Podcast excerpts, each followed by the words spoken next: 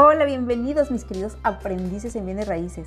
Si quieres saber qué preguntas hacer a tu prospecto en caso de que te ofrezca una propiedad intestada para su comercialización, quédate conmigo porque en este episodio te compartiré tres preguntas básicas que debes hacerle a tus prospectos cuando tengan un inmueble intestado y además te voy a decir cuáles son los documentos necesarios para la sucesión intestamentaria.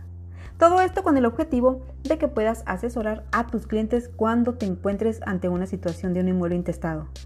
Te recuerdo mi nombre, soy Elba Nicole y estoy aquí para apoyarte en tu proceso de aprendizaje como agente inmobiliario. Comenzamos.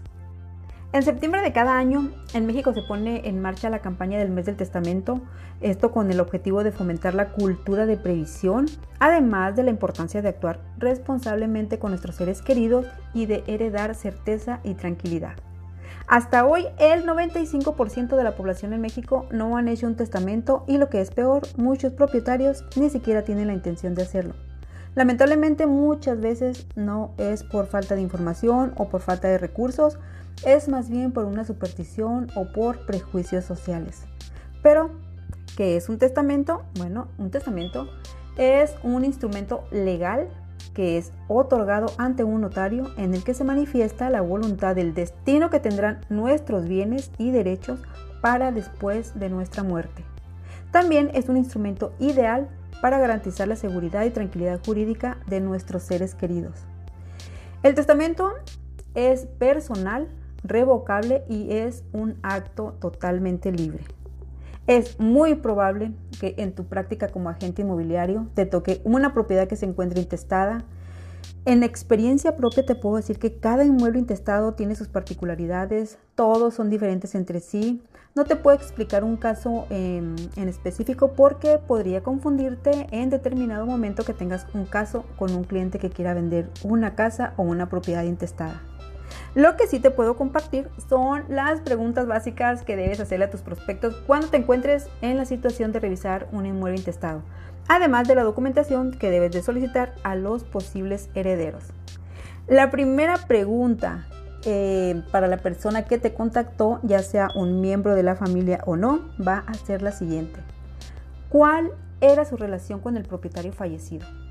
Existe una lista enorme de familiares que, pudieran reclamar esa propiedad, comenzando por la esposa o el esposo, los hijos, los padres, nietos, abuelos, hermanos, bisabuelos, bisnietos, sobrinos y tíos y en caso de no existir familia, también eh, la beneficencia pública pudiera ser un heredero. En este orden, como te los di, es el orden de importancia que el juez va a tomar.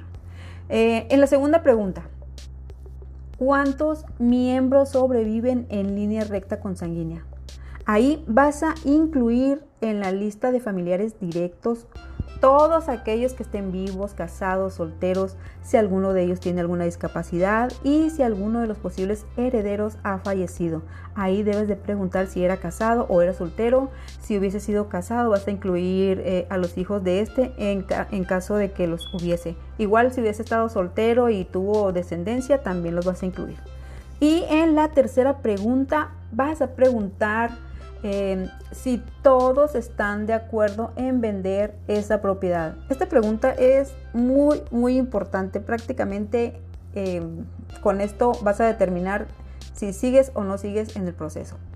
Si la respuesta es que sí, adelante lo único que necesitas es apoyarte con un abogado especialista en el tema Parece mentira, pero algunos abogados no están familiarizados con estos trámites y tardan muchísimo más en el proceso. Es por eso que en otros audios ya te he recomendado que tengas un abogado de cabecera en tu equipo de poder.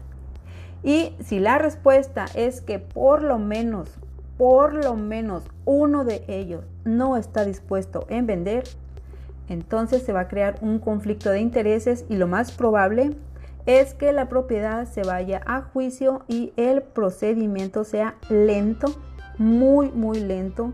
De verdad es, un proceso muy tardado y además muy costoso. Esto puede llevarse por lo menos, por lo menos dos años si todo está bien y si no se llega a un acuerdo, el tiempo es interminable. y te puedo decir que no hay un tiempo específico. En cualquiera de estas dos situaciones, tú podrás determinar, como te lo comenté anteriormente, si le das seguimiento a la propiedad, que sería lo ideal, o dejarla que el proceso legal termine. Nuestra labor como agentes inmobiliarios es asesorar y guiar a los herederos a que realicen el trámite de juicio intestamentario y por eso es importante saber cuáles son los documentos que deben presentar en caso de querer eh, reclamar esa propiedad como herencia.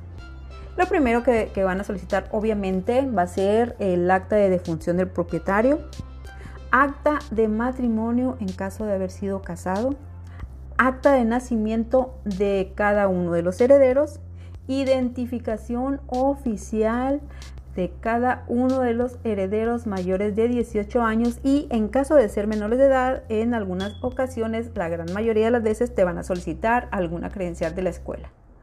Em, para la propiedad te van a solicitar las escrituras de la propiedad y conforme vaya avanzando el proceso te van a estar solicitando em, el deslinde, el pago de predial, un, un recibo de servicios como luz o agua. Recuerda que toda esta información que te estoy compartiendo es para que le brindes asesoría a los herederos.